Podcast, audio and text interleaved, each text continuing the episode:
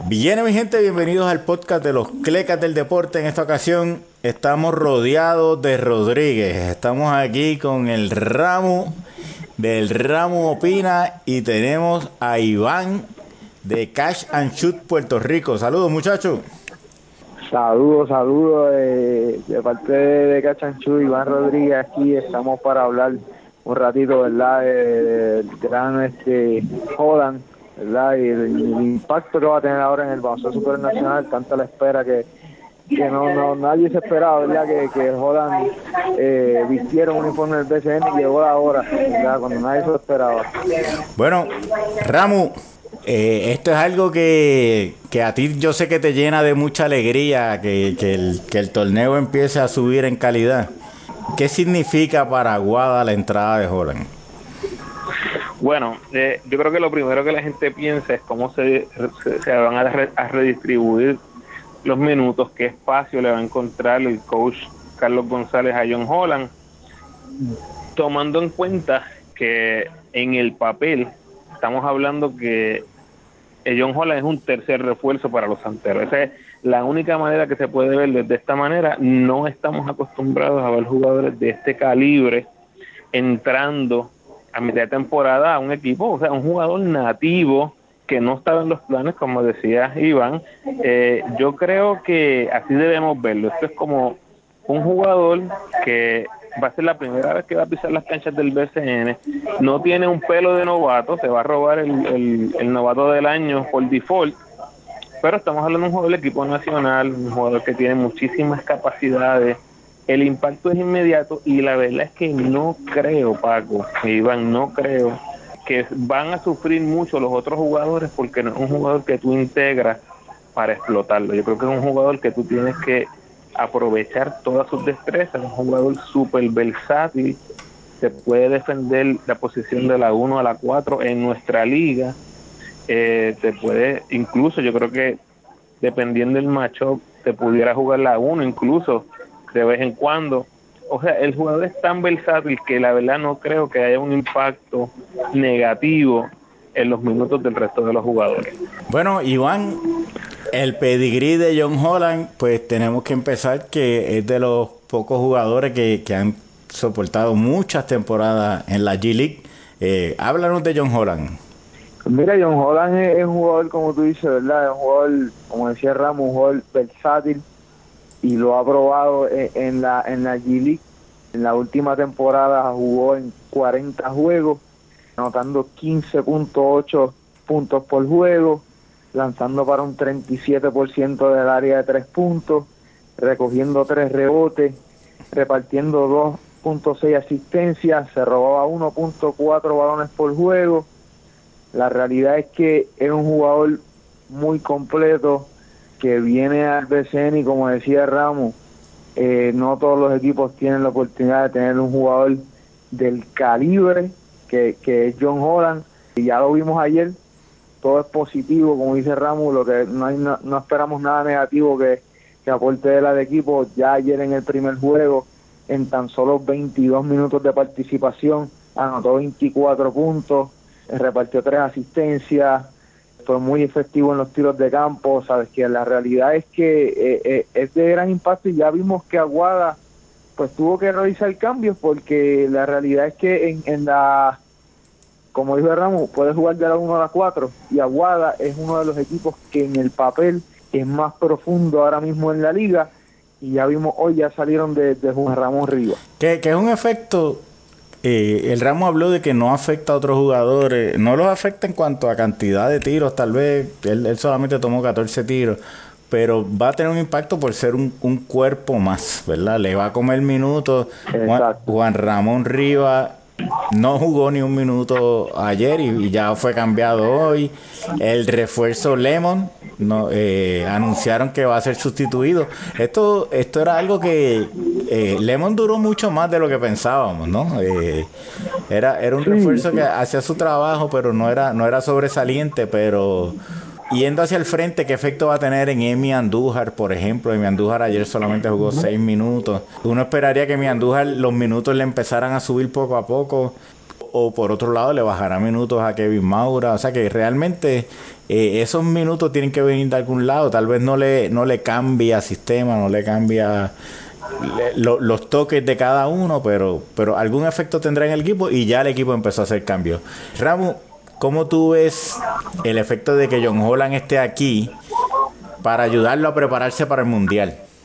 Mira, es una pregunta bien interesante porque yo creo que ah, es un factor, hay, que tomarlo en consideración. Todos los que hemos seguido la carrera de, Holland, sabemos que no es tanto que no quería jugar en el BCN, es que su sueño estaba claro, él, él, estaba persiguiendo la NBA eh, por cualquier vía, jugó en la G eh, cuatro años, jugó Europa, tuvo, tuvo su, su, su, su, cafecito, ¿no? Con, como decimos en, el, en la NBA, con Cleveland, con Boston, ha estado bien, bien cerca y yo creo que ahora, eh, yo creo que ese, esas, esos juegos que él tuvo con Puerto Rico en la tercera y la sexta ventana, tuvo la oportunidad de jugar como, como local, jugar en Puerto Rico, sentir ese calor de la gente, el cariño, fue parte vital en la clasificación de Puerto Rico al Mundial, así que yo creo que la federación definitivamente debe haber tenido algún tipo eh, de influencia, ¿no? O, algo tuvo que haberle dicho a Holland porque eh, creo que nos, eh, nos favorece muchísimo al equipo de, Puerto Rico el hecho que John Holland esté jugando en el BCN, va a estar en condición de juego hasta donde lleguen los, los, los, santeros, ya él va a estar en condición para integrarse al equipo nacional en miras al, al mundial. Digo, yo creo que el perseguir el sueño de Holland, Holland ya está entrando a otra etapa en su carrera. O sea, ya la edad eh, es un poquito difícil para un combo guard eh, seguir pensando. Ya, ya él era creo que el segundo o tercer jugador de más edad en toda la G-League eh, el año pasado. O sea que, realmente esa, esa oportunidad pero él, él, todavía está en una etapa de su carrera que en el que en el BCN es una superestrella, ¿no? Iván, ¿tú ves que esto de John Holland puede influenciar a otros jugadores como Tyler Davis, a venir a jugar al BCN? No veo muy lejos, ahora que sucedió eh, lo de Holland, no, no vería lejos que, que se integre Tyler Davis al BCN.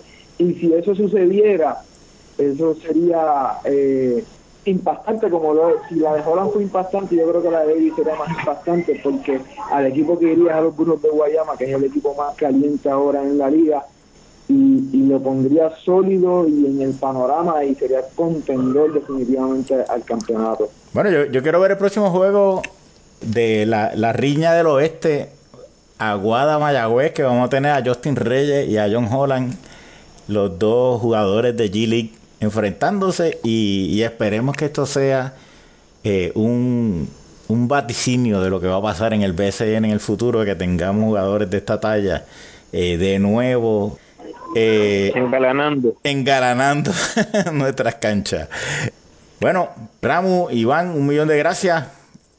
Pero antes de irnos, la sección del Cleca Award. Ramu, ¿tienes algo para nosotros en el día de hoy? La verdad es que le voy a. Mira, voy a darle el Cleca Award a, a todos los aeropuertos en Estados Unidos que yo he cogido, que he tenido que hacer horas de fila para que me para que me chequee el TSA. Aquí les estoy reportando, estoy hablándoles desde un aeropuerto en el noroeste de Estados Unidos que yo era el único en la fila del TSA a dos horas del viaje. Esto, es un anticleca de golpe a este aeropuerto que lo voy a tener en el anonimato. No, no, no, no, no, no, voy a decir dónde estoy.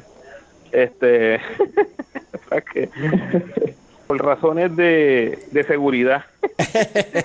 Pero el, el anticleca pues, esta qué chulería, mano. La verdad es que estoy. O sea que los, otros los, aeropuertos, los otros aeropuertos se llevan Cleca excepto ese que, que, están trabajando bien. Ah, ok, ok. Esto es una chulería. Esto es una chulería. Iván, ¿y, y tú? ¿Tienes algún este, Cleca Award para nosotros? Estaba pensando, estaba pensando, pero ahora, ahora mismo no me viene nada a la mente. No te viene nada a la mente. Bueno, yo les voy a, dar un, un ejemplito y ustedes me dan su, su opinión.